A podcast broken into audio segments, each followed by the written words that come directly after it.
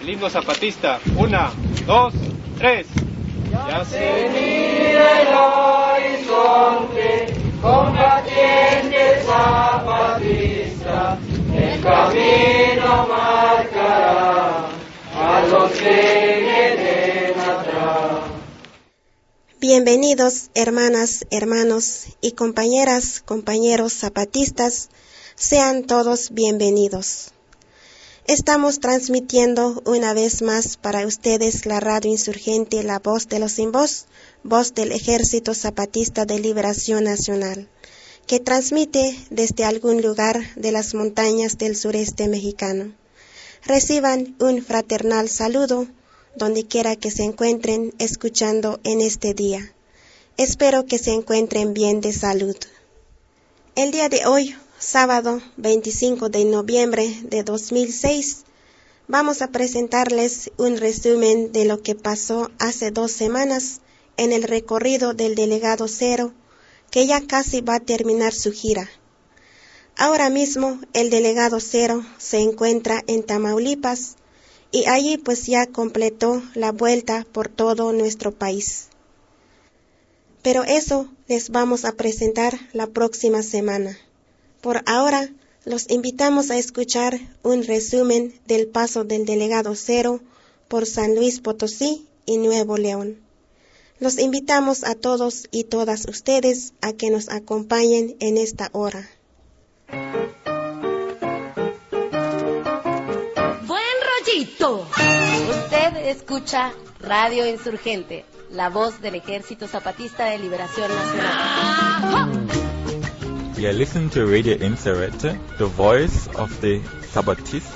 écoutez la radio Insurgente, la voix de l'armée zapatiste de libération nationale. 皆さんはラジオインサーヘンテでサパタの国民救援部隊の声を聞いています。Radyo Insurgente'yi dinliyorsunuz. Sabatist Ulusal Kurtuluş Ordusu'nun sesi. Sie hören Radio Insurgente, die Stimme der EZLN. Die Menschen searching Radio Insurgente. State ascoltando Radio Insurgente, la voce dell'esercito zapatista di liberazione nazionale. Welcome, welcome,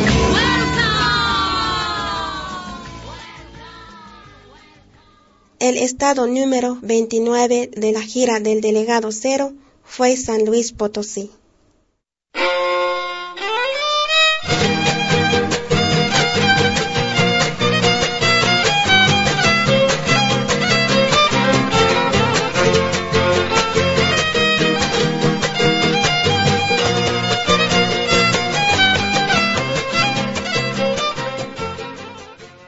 En San Luis Potosí se encuentra una de las más grandes amenazas a la ecología y a la población de nuestro país. Se trata del proyecto Minera San Javier, propiedad de una empresa canadiense que pretende extraer oro y plata del Cerro San Pedro, ubicado muy cerca de la capital de San Luis Potosí.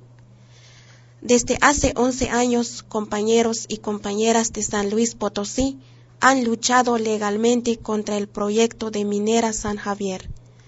Y aunque la resistencia de esos compañeros y compañeras ha logrado que tribunales federales nieguen los permisos para ese proyecto, la corrupción y los intereses de autoridades federales, estatales y municipales permiten que el proyecto minero continúe en Cerro San Pedro.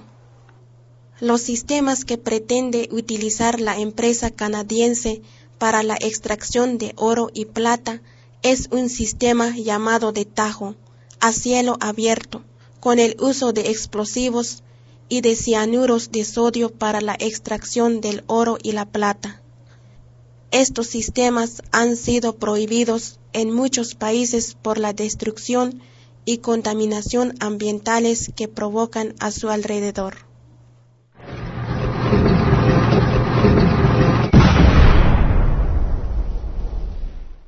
Un compañero del Frente Amplio opositor a la minera San Javier explicó de qué se trata ese sistema y cómo afectará esto a la naturaleza, así como a las poblaciones cercanas y a la capital de San Luis Potosí.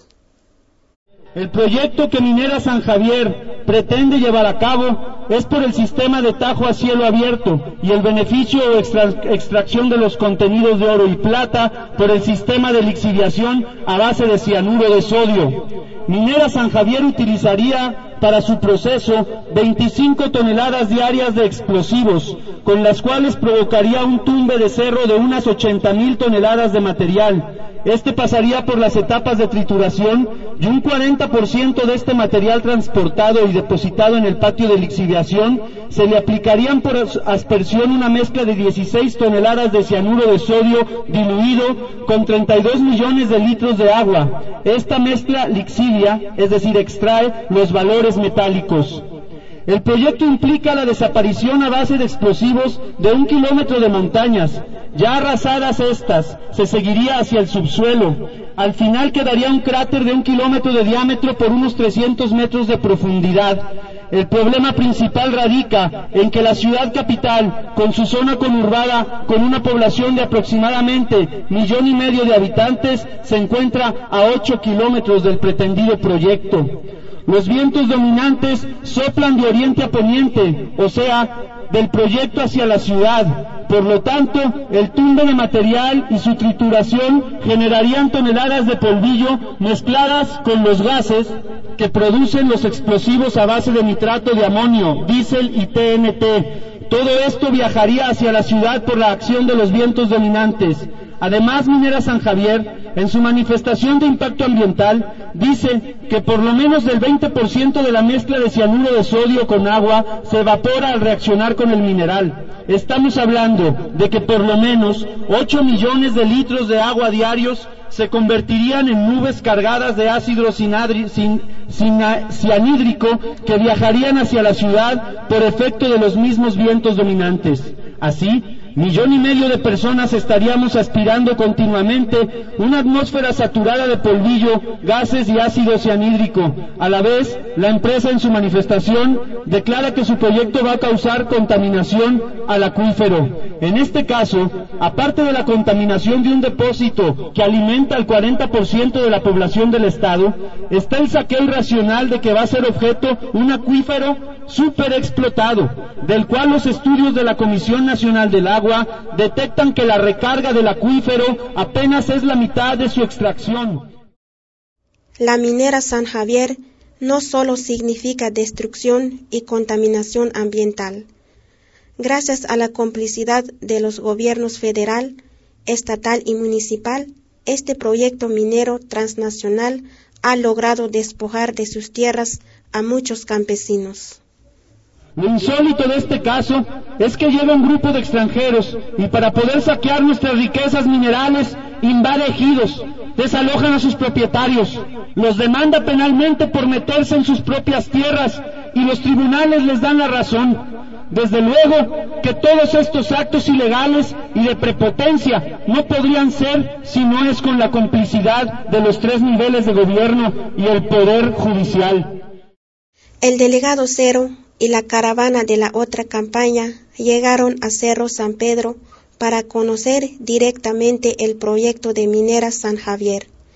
Allí, un compañero explicó cómo los trabajos de minera están afectando ya a Cerro San Pedro, lugar considerado como patrimonio histórico, cultural y natural. Aquí en estos cerros hay todavía especies de cactus en peligro de extinción.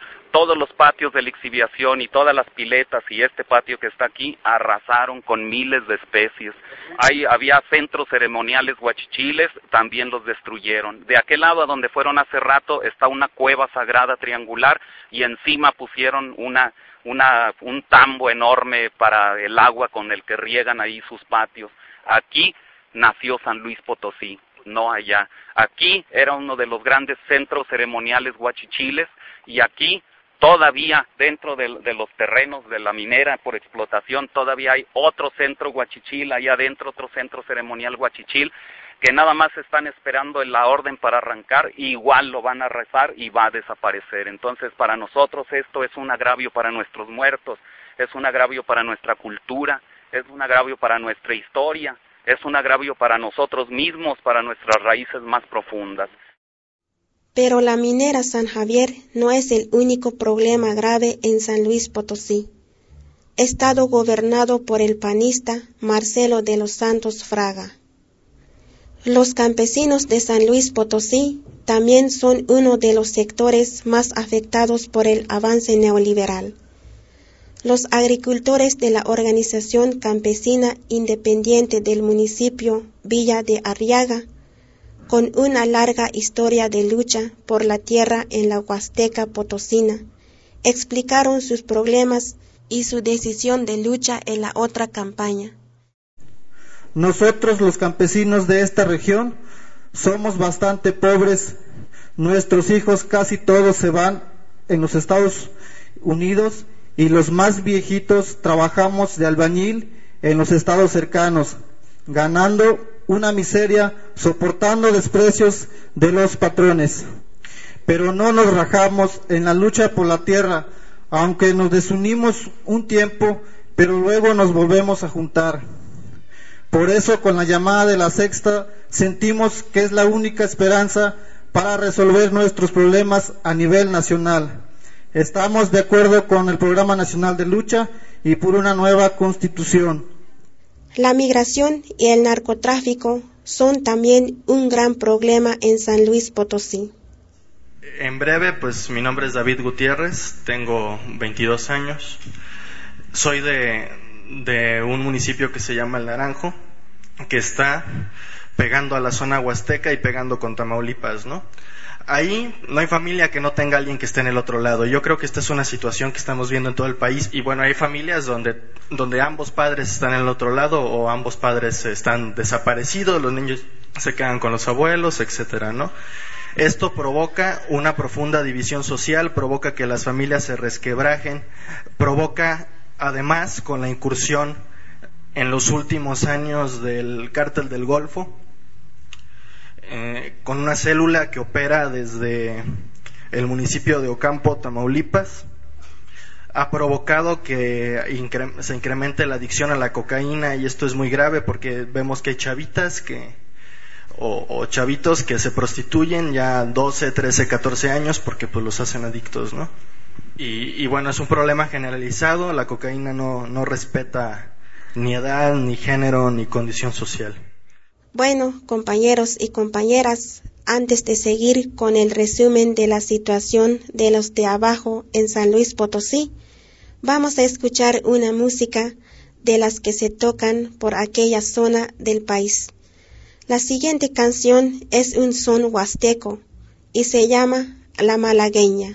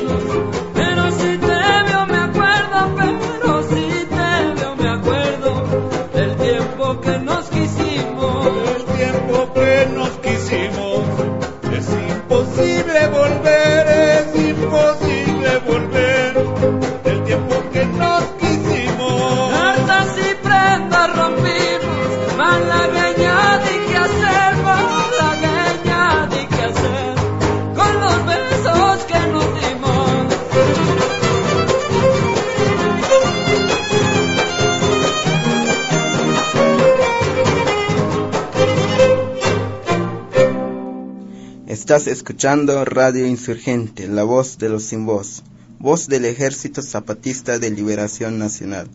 transmitiendo desde algún lugar de las montañas del sureste mexicano. Como el resto del país, en San Luis Potosí existen los presos políticos.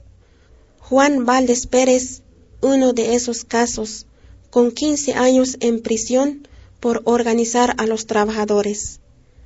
También el luchador social Miguel Ángel Won Soto, de la coordinadora del Movimiento Amplio Popular, se encuentra en la cárcel desde año pasado por su lucha.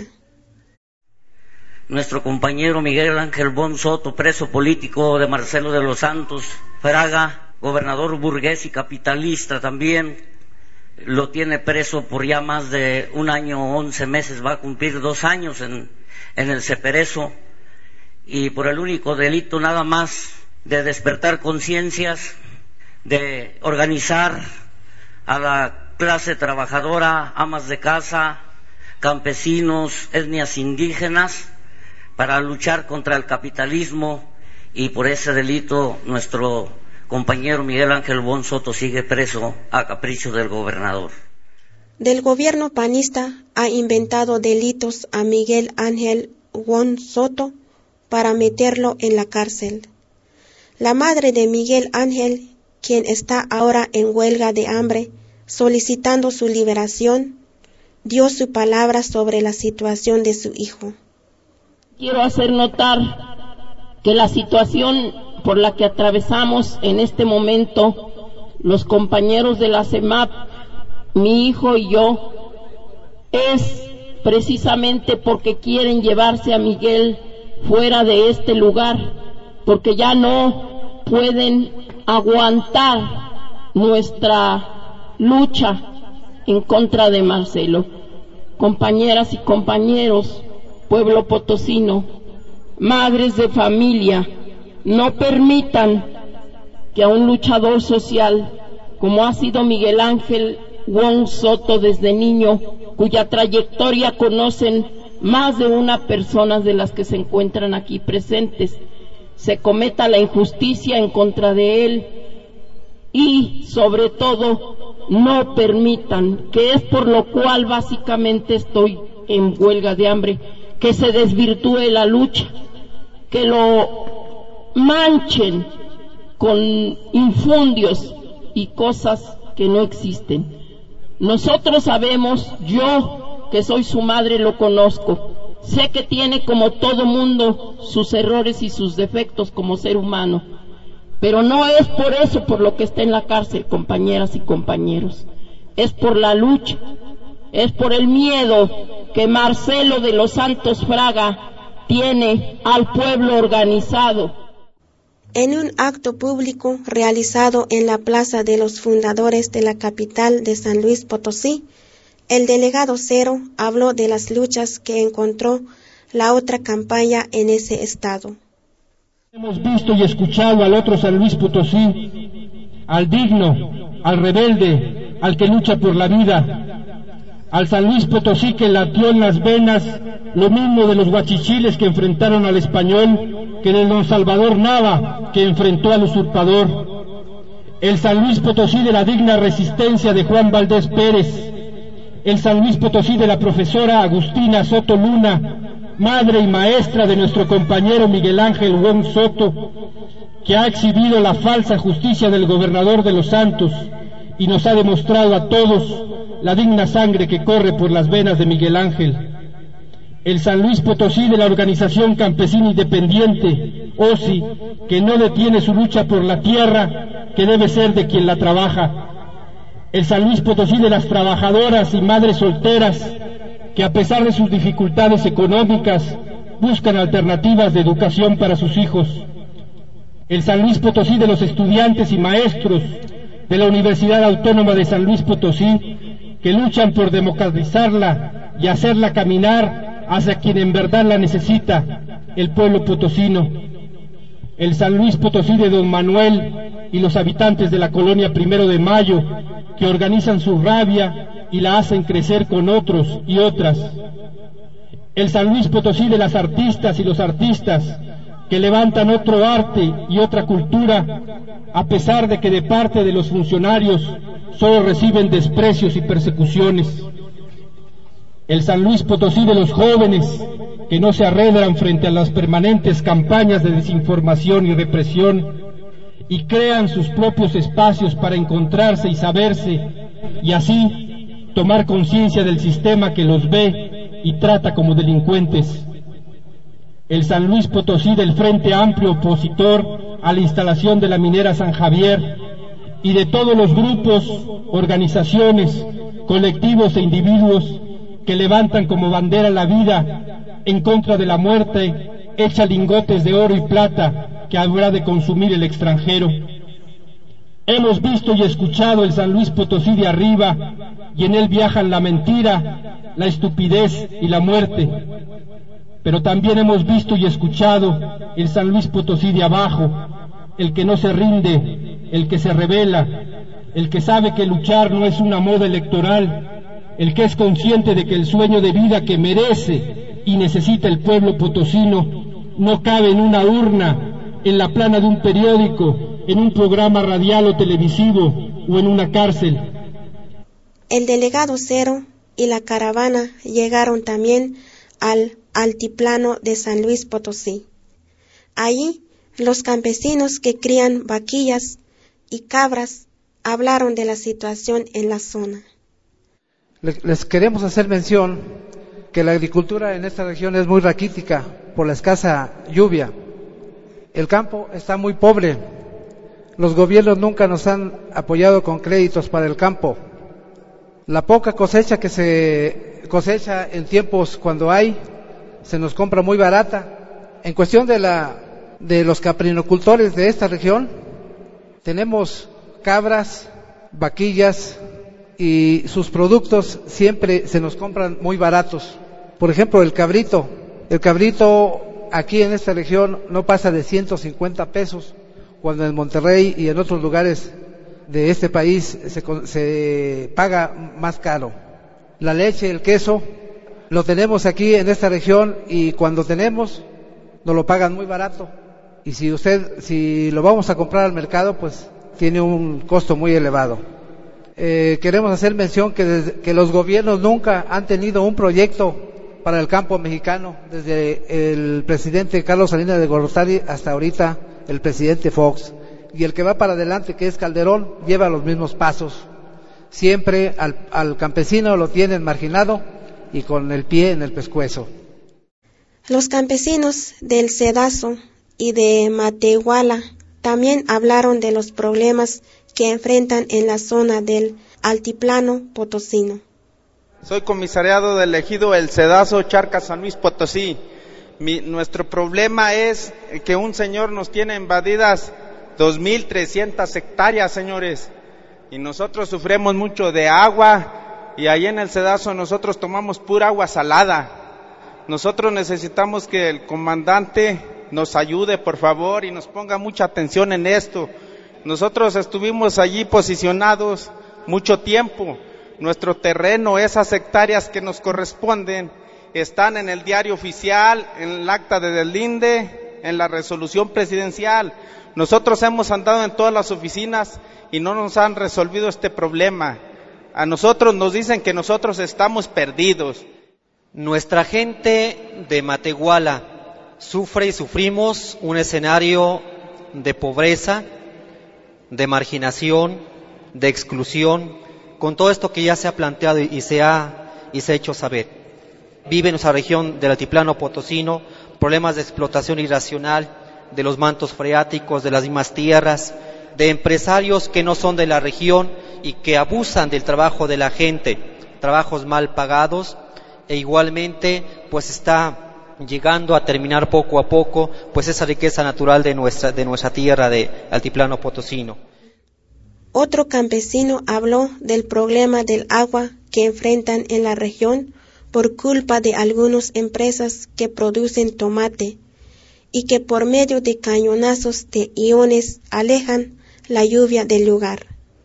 Nos dieron, nos dieron tierras, pero como ya lo dijimos muchos, este, nos dieron tierras, pero nos quitaron el agua. ¿De qué nos sirve que nos hayan dado tierras? Los cañonazos nos están acondicionando nuestra atmósfera para que, para que no llueva. Lo mismo, lo mismo de que de qué sirve que tengamos tierras y, y, y no llueve, todo se pierde. El delegado Cero explicó más sobre el uso de los cañonazos por parte de las agroindustrias productoras de tomate. ¿Qué es esto de los cañonazos? Según nos explicaron, el cultivo del tomate le hace mal las lluvias fuertes. Entonces tienen como unos cañones de iones, así les dicen, que apuntan al cielo y que hacen que las nubes se vayan, que no llueva pues para proteger el cultivo. Entonces aquí en el antiplano estamos viendo lo que habíamos dicho en otras partes, que el capitalismo hace mercancía todo. Ahora resulta que las nubes de lluvia también son mercancías y ya no dejan que la lluvia llegue. Es como si esos agroindustriales dijeran, esta lluvia solo me toca a mí, nadie más la puede tener. ¿no? Y no dejan que se acerque, la alejan. Y con eso que alejan, pues también empiezan a afectar a todo lo demás. Bueno, pues ahora los invitamos a escuchar otro son huasteco.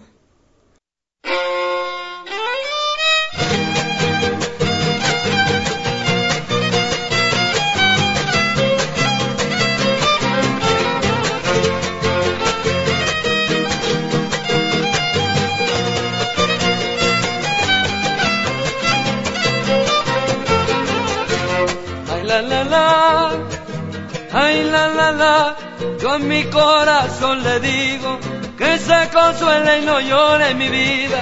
Ay la la la, ay la la la, yo a mi corazón le digo que se consuele y no llore mi vida. Ay la la la, ay la la la, ay la la la, que si lo han aborrecido, no ha de faltar quien lo adore en mi vida.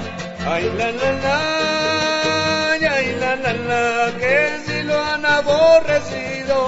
de faltar quien lo adore en mi vida. Ay la la la, la la la la la la, no ha de faltar quien lo adore y después será querido mi vida.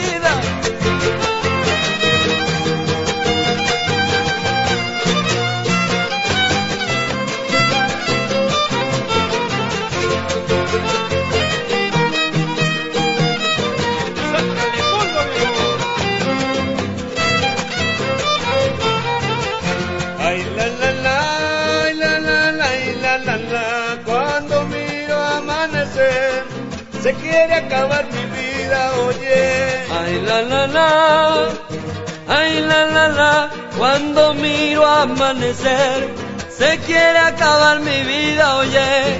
Ay la la la, ay la la la, porque tengo una mujer en el corazón metida mi vida. Ay la la la, la la la la la la la, porque tengo una mujer en el corazón metida en mi vida. Ay la la la, ay la la la, ay la la la, en el corazón metida, que no dejo de querer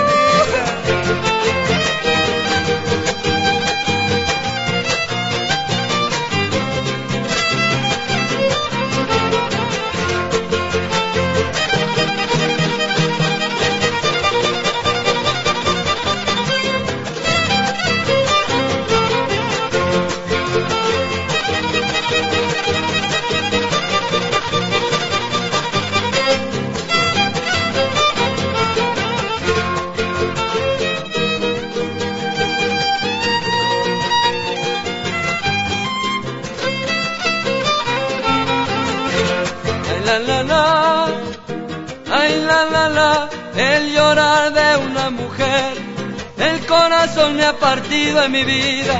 Ay la la la, ay la la la, el llorar de una mujer, el corazón me ha partido en mi vida. Ay la la la, ay la la la, ay la la la, pero debe comprender que si por ella he sufrido en mi vida. Ay la la la, ay la la la, ay la la la, pero deben comprender que si por ella he sufrido mi vida. Ay la la la, ay la la la la la la, que si por ella he sufrido, no oculto mi parecer en mi vida.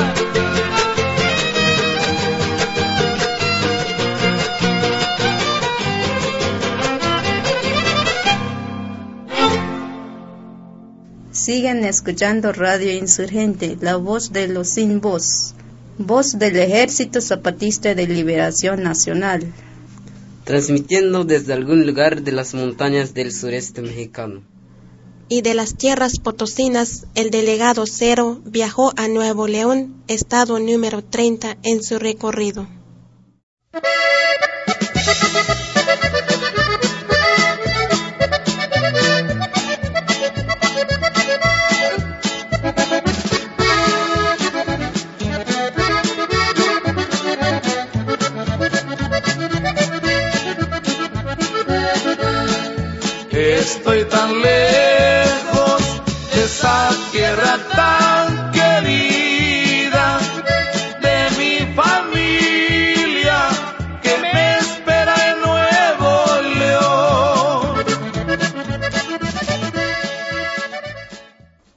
Campesinos de Río Verde, municipio de Linares, corren el peligro de perder sus tierras porque el gobierno quiere construir un aeropuerto en ellas.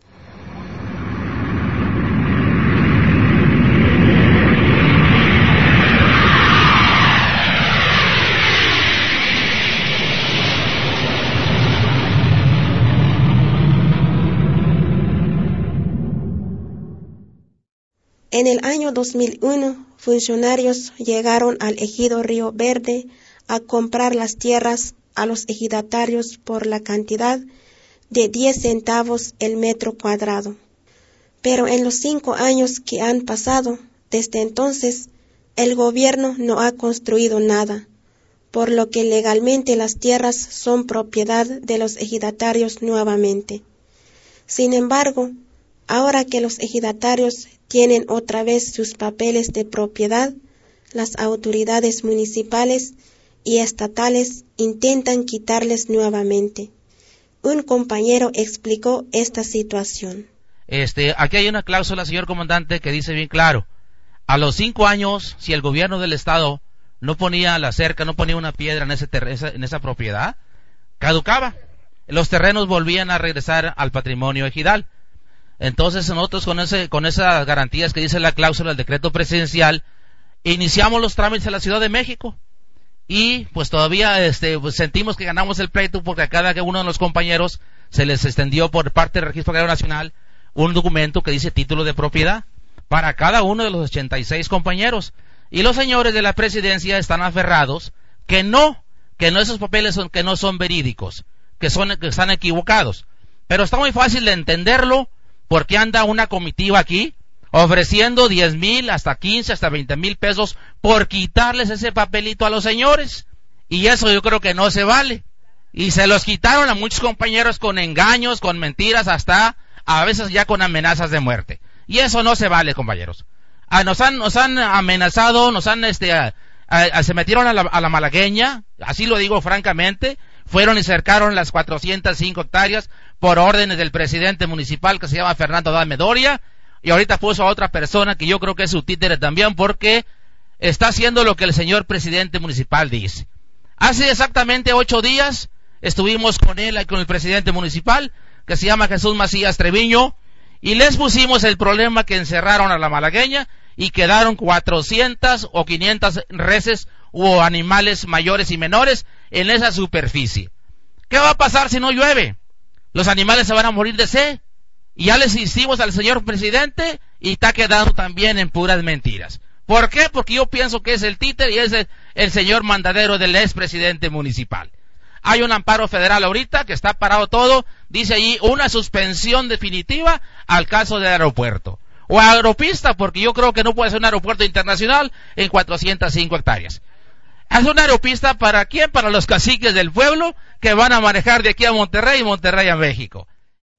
Además de la toma de 405 hectáreas del ejido por parte de la policía, los funcionarios locales y estatales presionan a los pobladores para que vendan sus títulos de propiedad por 10 mil pesos cada uno. Algunas compañeras dieron su palabra sobre estos hechos. Ahorita los campesinos ya están muy solevados, porque en realidad han abusado de nosotros aquí en el ejido, porque se metieron a la fuerza. O sea, ellos venían dispuestos a todo, porque allí con nosotros estuvieron, no le miento, pero como unas 10 o 15 patrullas, las, las rurales, como otras 4, 5, 6, las fiscales, la ministerial.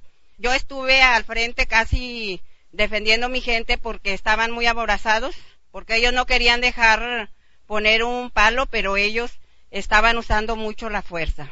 Yo lo que estoy defendiendo es por toda la gente que estamos aquí y a mí nadie me va a hacer fuera de que yo entregue mi papel así me den un millón de pesos. Abusaron de nosotros toda la policía, se fue sobre nosotros, sobre las mujeres, no respetaron. Hasta una policía me ventó, pero yo la hice por un lado, no me dejé. Yo no traía uniforme, pero me defendí. Y no nos vamos a dejar. A mi casa se presentaron dos personas a, ofrecerme 10 mil pesos para que les entregara el papel, pero yo les dije que no les entregaba nada porque ese era original. Si ellos, si ese papel no valía, entonces ¿por qué me estaban 10 mil pesos? Y si eh, anduvieran derechos, ¿por qué tiene rodeada la policía ahí? Si están derechos. Si lo de nosotros no vale, ¿por qué está rodeada la policía? Solamente para explicarle este que sí estuvieron este muy mal esas personas que anduvieron ofreciendo los 10 pesos, oiga, porque se valieron de gente, pues no digo que ignorante, simplemente salieron de gente que los convencieron muy fácilmente y una de ellas fue mi mamá que aquí está presente. Ella estuvo enferma y tuvo que agarrar los 10 pesos por necesidad. Fíjese, a ella le dijeron, Todavía ayer en la mañana le dijo el comisariado que agarrara los 10 pesos, que al cabo ya habíamos perdido totalmente ese terreno. Soy una persona de que me engañaron también, quitándome el papel. Mi esposo no estaba, andaba afuera trabajando. Entonces ya me dice él, ¿para qué lo entregabas? Tienes que irlo a recoger. Entonces al tercer día fui yo con una señora de que andaba aquí también visitándonos y ya dijo, no le voy a entregar nada. El delegado Cero explicó por qué el gobierno insiste en quitarle sus papeles a los ejidatarios de Río Verde. Les voy a explicar por qué vale tanto dinero este papel. Este papel quiere decir que desde el día 8 de noviembre el secretario de la Reforma Agraria, el director del Fideicomiso del Fondo Nacional, el gobernador del Estado de Nuevo León, el secretario general del Gobierno del Estado de Nuevo León, el presidente municipal de Linares, el director de la Agencia Estatal de Investigación y el director de la Policía y Tránsito de la ciudad de Linares están violando la ley. Ustedes los pueden acusar de invasores. Por eso vale tanto esto. Porque ese papel lo da el Poder Judicial de la Federación. Entonces arriba de él no hay nada. Entonces toda esa gente está en delito y ustedes los pueden demandar por las 300 cabezas de ganado que bajaron de peso, aunque no se mueran. Ustedes pueden decir, en este tiempo que estuvo encerrado ahí, de estos días, porque aquí está la orden que tiene que surtir efecto el día 8 de noviembre. Entonces, desde ese día hasta el día de hoy, que es día 15, están violando la ley ellos y los pueden meter ustedes a la cárcel y este papel está diciendo que la orden que les da a ellos es que tienen que suspender todo y además tienen que demostrar que lo suspendieron. Y no solo no lo suspendieron, sino que están metidos ahí.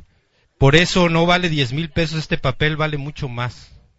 Porque no quiere decir nada de la tierra, la tierra ya la ganaron. Aquí dice el papel, está desde los certificados de Cedillo y de Fox, la tierra es suya. En la ciudad de Monterrey hubo una reunión de adherentes de la otra campaña. Allí los compañeros y compañeras dejaron claro que es un mito el supuesto beneficio que la población ha tenido con el desarrollo industrial de Nuevo León. Yo voy a hablar por mis compañeras de trabajo, por mi esposo, por mí.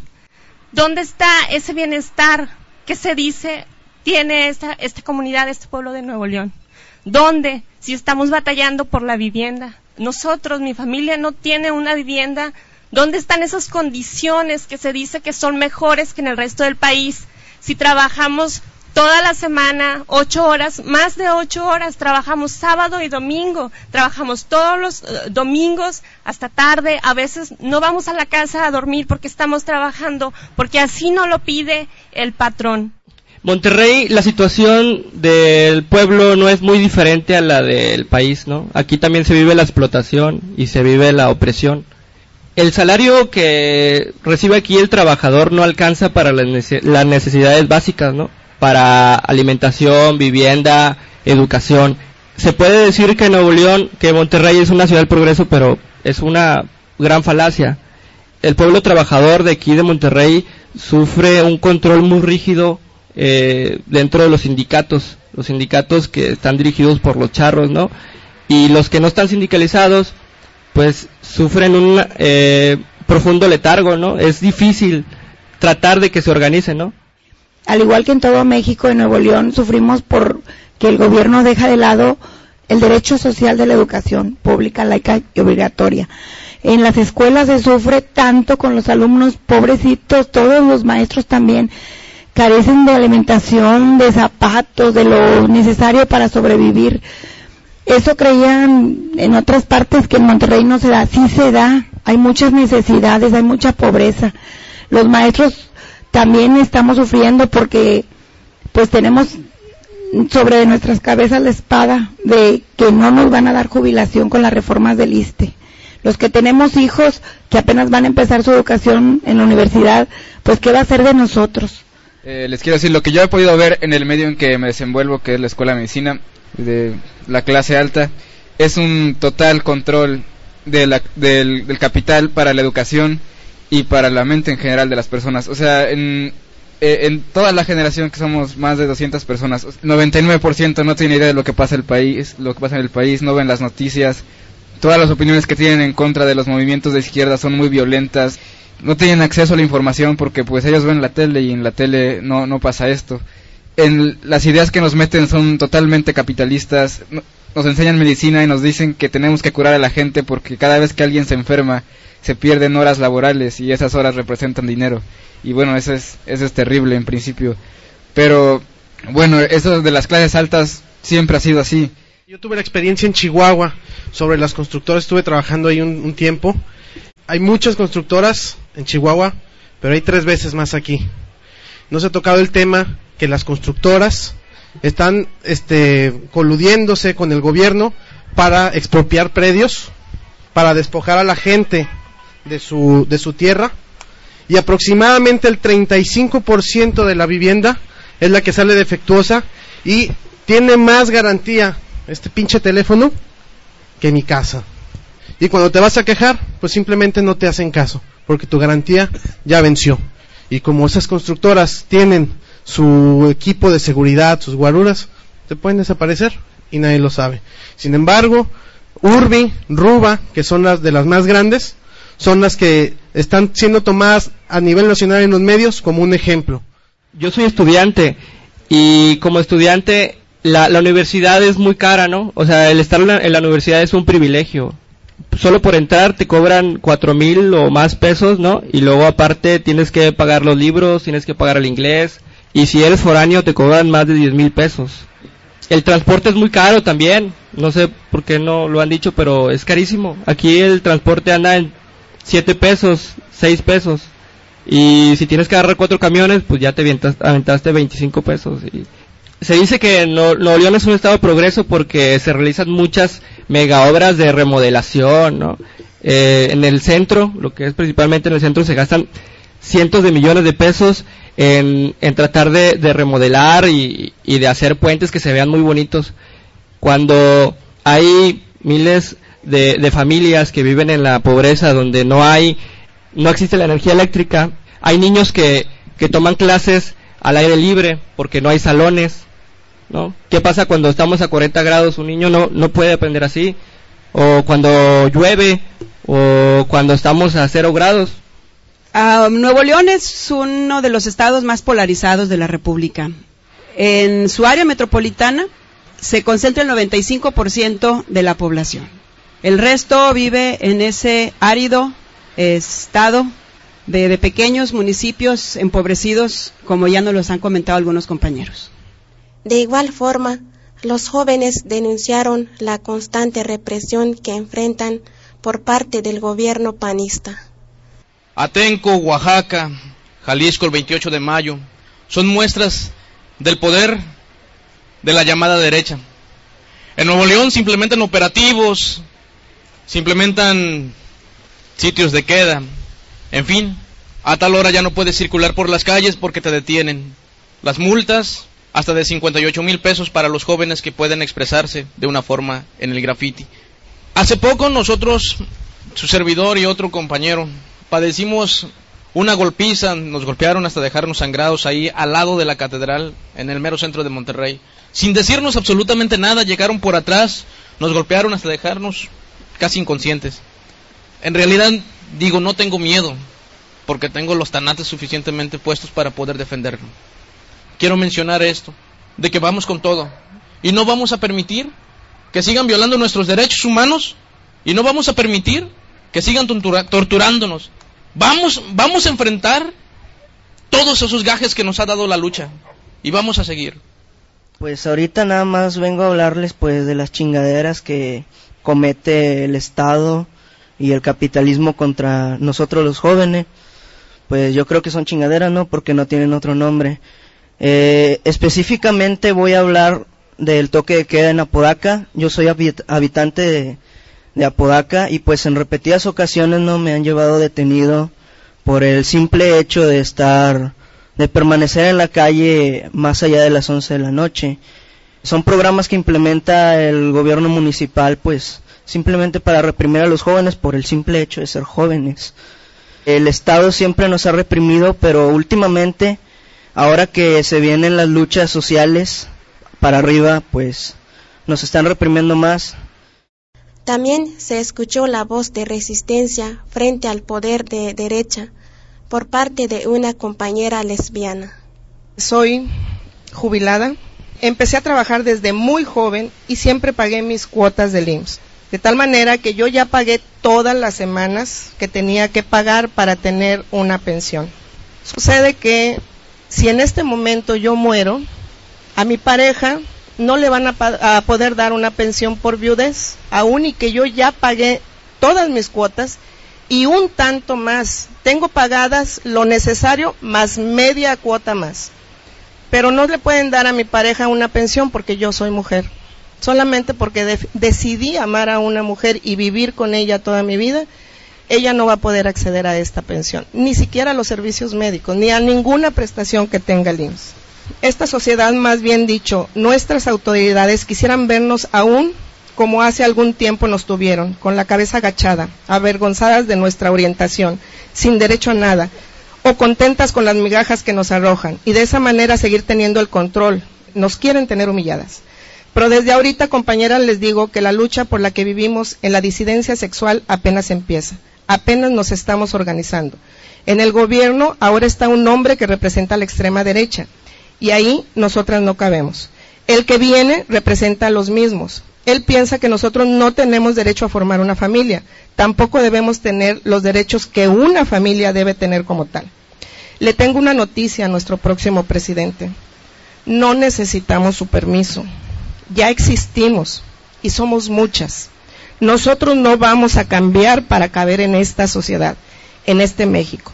Nosotros vamos a cambiar esta sociedad y a este México para que quepamos todos y todas y vamos a convertirnos en el cambio que queremos en el mundo. Primero hoy, aquí, y enseguida el mundo. Por lo tanto, compañeros, en vista de lo enlistado y en base a lo vivido, la comunidad lésbica de Nuevo León piensa y pide que se redacte una nueva constitución y que en, en, la que estemos representados e incluidos, en donde nuestra voz se escuche y se tome en cuenta, en donde todos y todas seamos iguales ante la ley. Por lo tanto, compañeros, ante mi condición de lesbiana, yo me autorreconozco. No me dicen, soy, me nombro, me identifico. El 17 de noviembre, fecha del nacimiento del Ejército Zapatista de Liberación Nacional, el delegado Cero estuvo justo en la ciudad de Monterrey, en la casa museo del doctor Margil, donde hace 37 años se fundaron las fuerzas de liberación nacional que dieron origen al Ejército Zapatista de Liberación Nacional, el delegado Cero y el arquitecto Yáñez partieron un pastel para celebrar los 23 años de nuestra organización.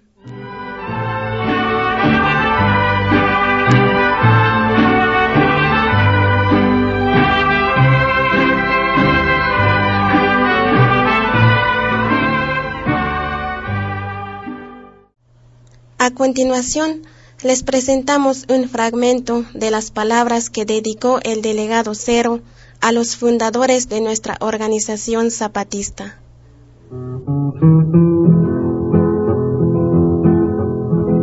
El 17 de noviembre venimos a celebrar.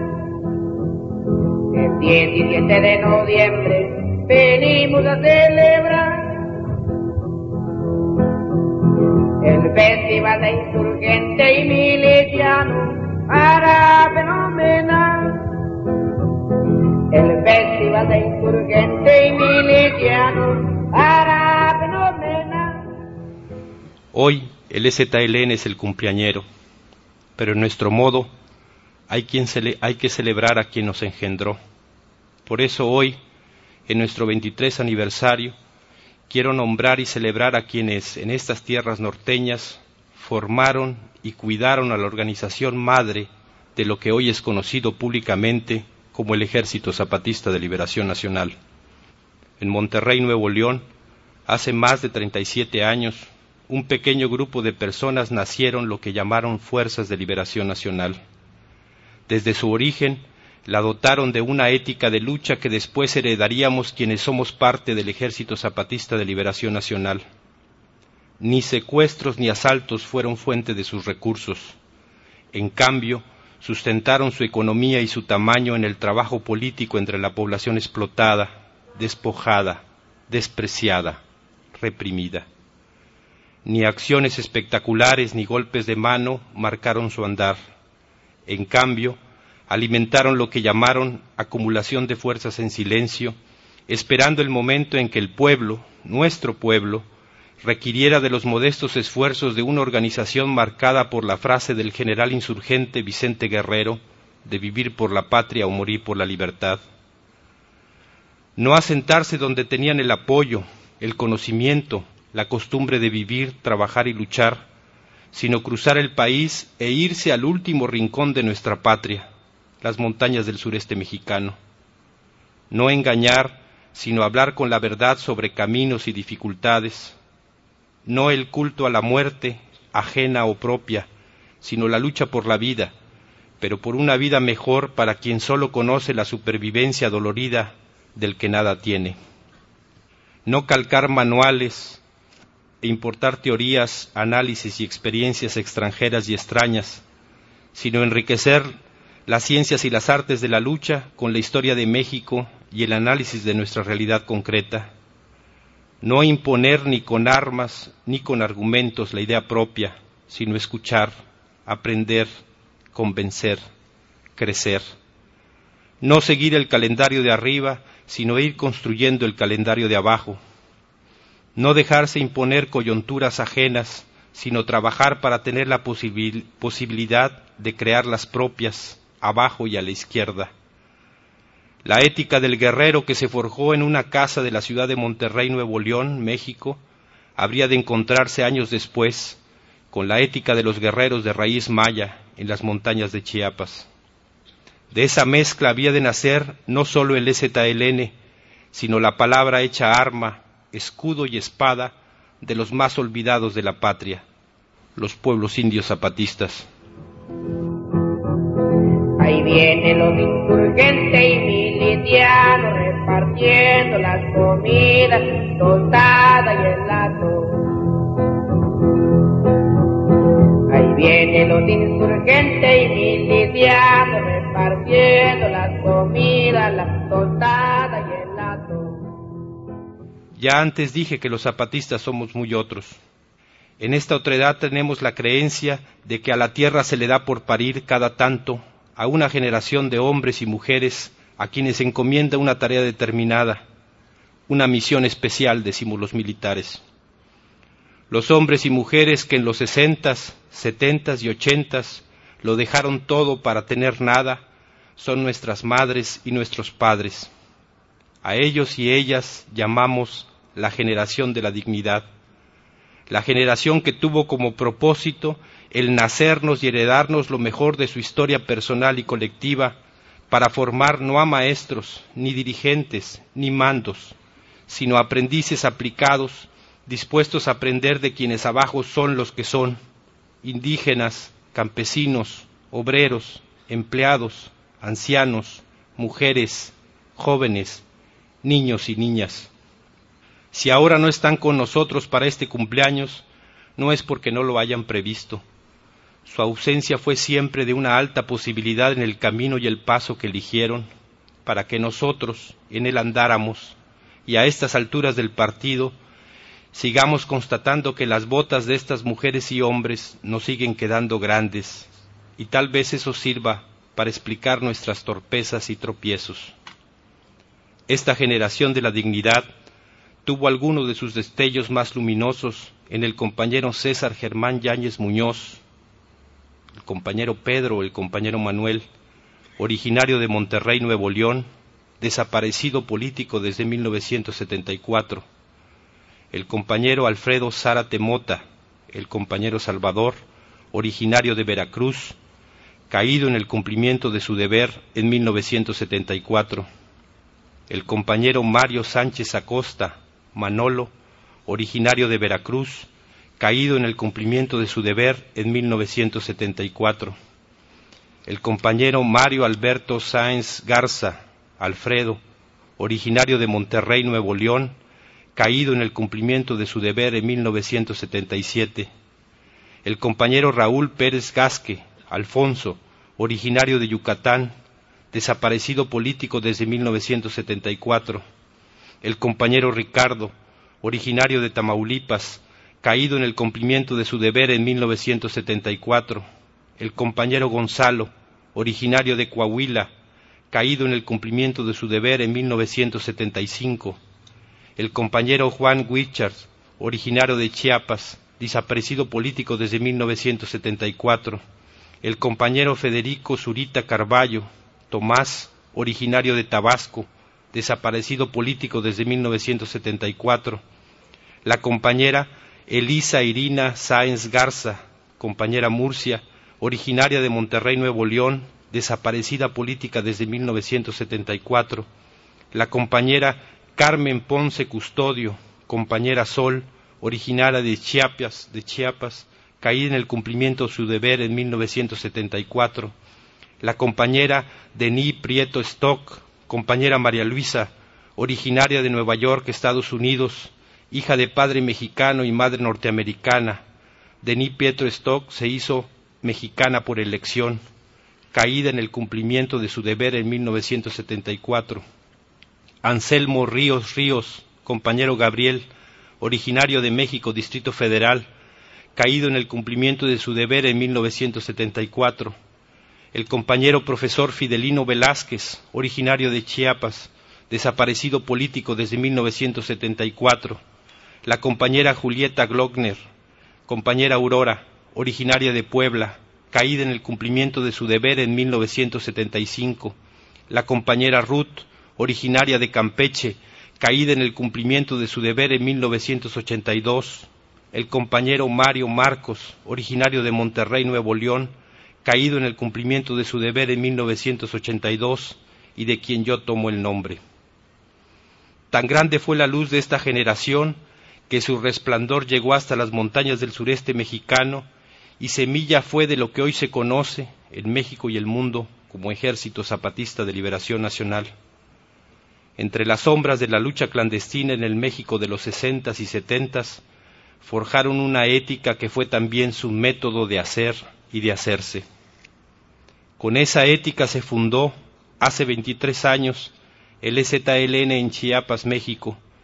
Con esa ética creció y con esa ética salió a la luz de afuera el día primero de enero de 1994.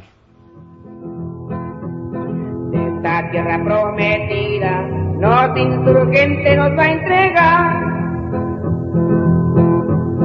De esta tierra prometida, los insurgentes nos va a entregar. Sacaremos mucho producto, maíz de lo mejor. Sacaremos mucho producto, maíz de lo mejor. Ahí vienen los insurgentes y milicianos repartiendo las comidas, las tostadas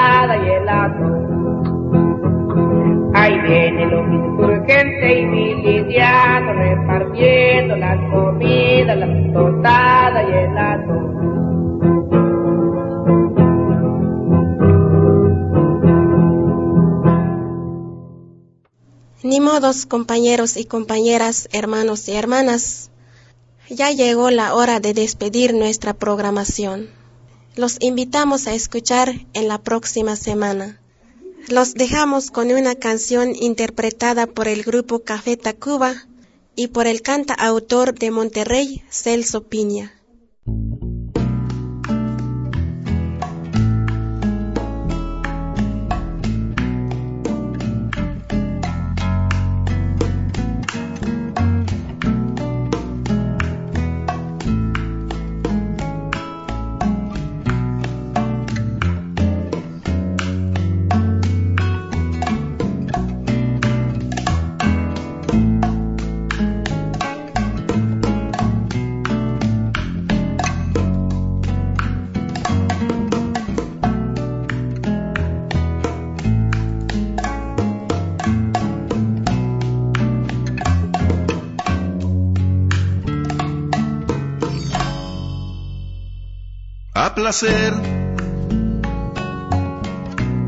Puedes tomarte el tiempo necesario, que por mi parte yo estaré esperando el día en que te decidas a volver y ser feliz como antes fuimos. Sé muy bien que como yo estarás sufriendo a diario la soledad de dos amantes que al dejarse están luchando cada quien por no encontrarse. Y no es por eso que haya dejado de quererte un solo día. Estoy contigo aunque estés lejos de mi vida, por tu felicidad a costa de la mía.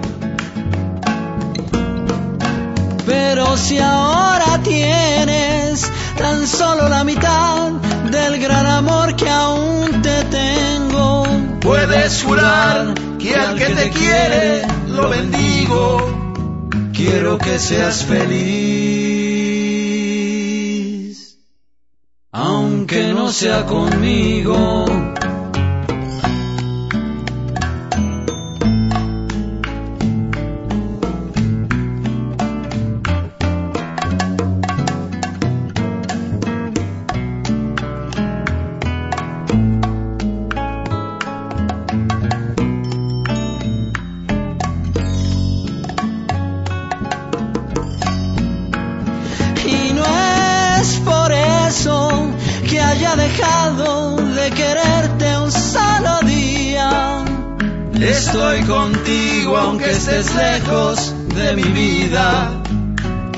Felicidad a costa de la mía. Pero si ahora tienes tan solo la mitad del gran amor que aún te tengo, puedes jurar que al que te quiere lo bendigo, quiero que seas feliz, aunque no sea conmigo.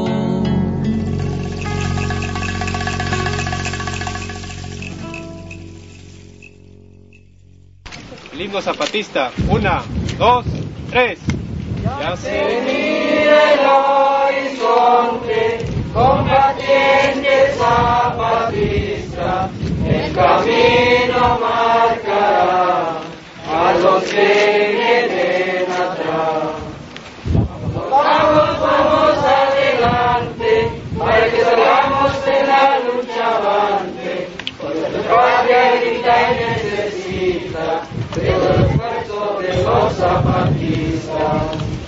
Hombres, niños y mujeres, el esfuerzo siempre haremos, campesinos los obreros, siempre juntos todo es bueno.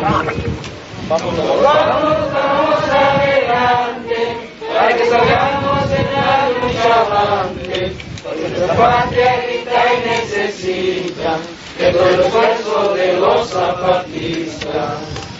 Nuestra historia dice ya acabar la explotación. Nuestro pueblo dice ya lucha de liberación. Vamos, vamos, vamos adelante para que salgamos de la lucha avante. Nuestra patria grita y necesita el esfuerzo de los zapatistas. Ejemplares hay que ser y seguir nuestra consigna, que vivamos por la patria, como morir por la libertad. Vamos, vamos, vamos, adelante, para que salgamos en la lucha avante. Aquel necesita que el de Atención, ¡Ah!